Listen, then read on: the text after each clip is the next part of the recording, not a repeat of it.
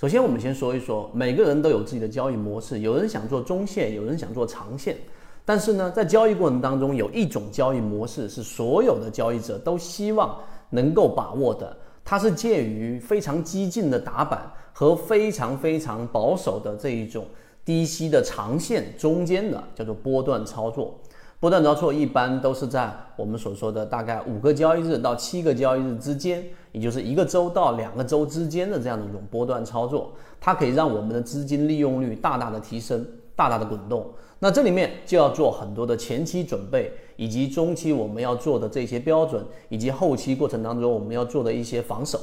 那我们先说前期的准备工作，第一，一定是要在大盘可以操作的环境当中去做一些波段性操作，有分两种。第一种，大盘趋势没问题，资金没问题，交易环境之下，你是要去可以做一些波段的，选择波段波段幅度比较大的这些标的，实际上是可以让你的操作收益会更高。那另外一种环境之下，就像现在大盘不富不赋予我们现在很好的这一种操作环境的情况之下，例如说趋势破位，但资金是进场的，这个时候呢，有的操作难度就会很大，或大部分情况之下，风险是大于收益的。那你就一定是要把你的仓位给控制好，在比较小的一个仓位，这是我们对于大盘环境的分析，到这一点就 OK 了。第二点呢，就是我们在操作过程当中，要对个股或者说对标的要进行一种分类，什么意思呢？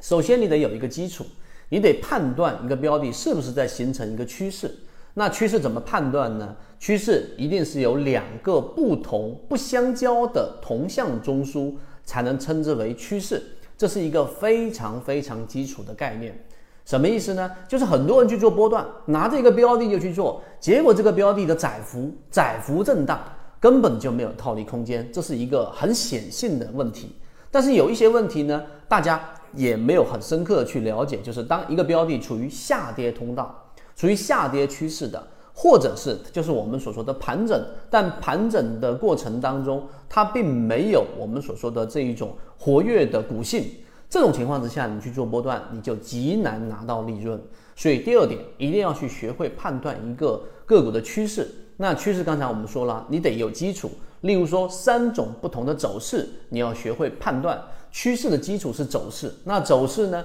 啊，分为上涨、下跌和盘整。上涨呢，就是我们所说的。高点这一波的高点比前一波的高点更高，这一波的低点比前一波的低点更高，这是上涨走势。下跌呢走势呢也是相反的，高点比前面更低，低点比前面更低，这也很好判断。而对于盘整呢，有两种情况，第一种就是现在这一波的高点是高于前面那一波高点的，低点呢是低于前面那一波低点，这种就是我们所说的盘整走势。另外一种情况呢，就是现在这一波的高点是低于前面的高点的，而这一波的低点是高于前面的低点的，这也是一种震荡的走势。你看，其实这些都不需要你去呃说，我们说去背它，它实际上就是一种我们的交易过程当中的条件反射，这是走势。好，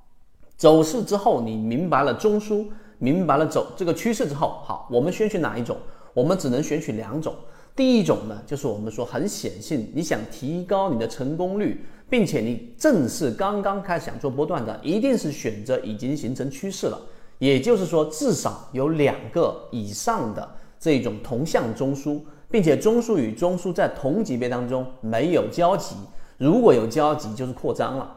那我们就说这种情况，好，形成趋势之后，下一步的准备就是我们要设立好我们的条件了，做波段。他一定是要让自己的成功率放在最高的位置，宁可我牺牲一部分利润，宁可我没有把握到它拉升的那个阶段，但我也不要把自己置身于我们所说的这种巨大的风险当中。圈子从二零一六年到现在都分享模型，一方面是自己记录自己的交易系统，另外一方面可以帮助大家建立完整的交易系统。系统进化模型可以一步关注泽西船长公众平台。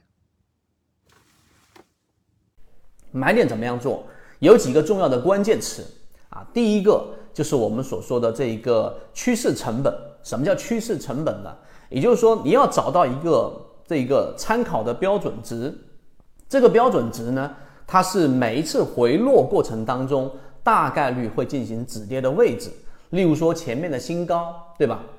例如说筹码集中的这个密集风所处在的区域，也就是说大部分的筹码都举个例子，在十块钱附近，当一个标的回落到十块钱附近，所有的筹码都在这个位置，它就具有一个极强的支撑。还有一个就是常规的我们说的加权的这样的一个均线，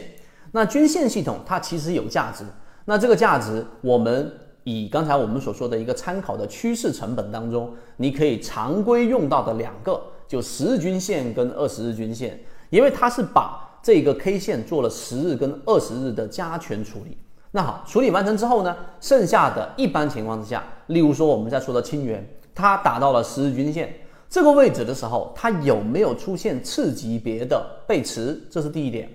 另外一个，它有没有出现本级别的底分型？这是第二点，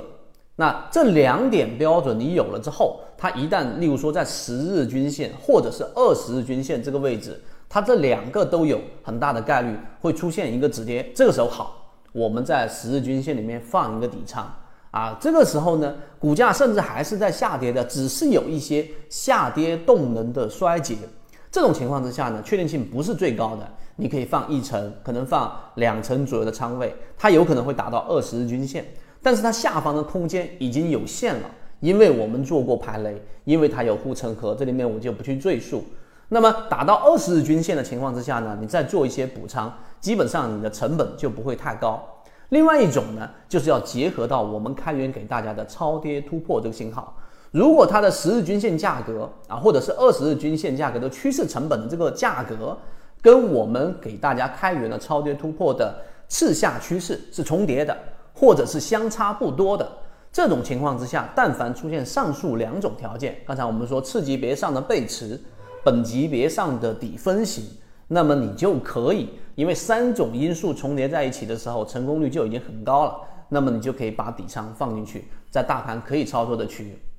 剩下的事情就是我们所说的，呃，看它后面的这一波反弹趋势中完美。那么我们在后面的视频当中再给大家去讲怎么样去把握持股，以及怎么样去把握这个卖点，其中也包含着很多很实战性很强的我们圈子在给大家开源的交易模块。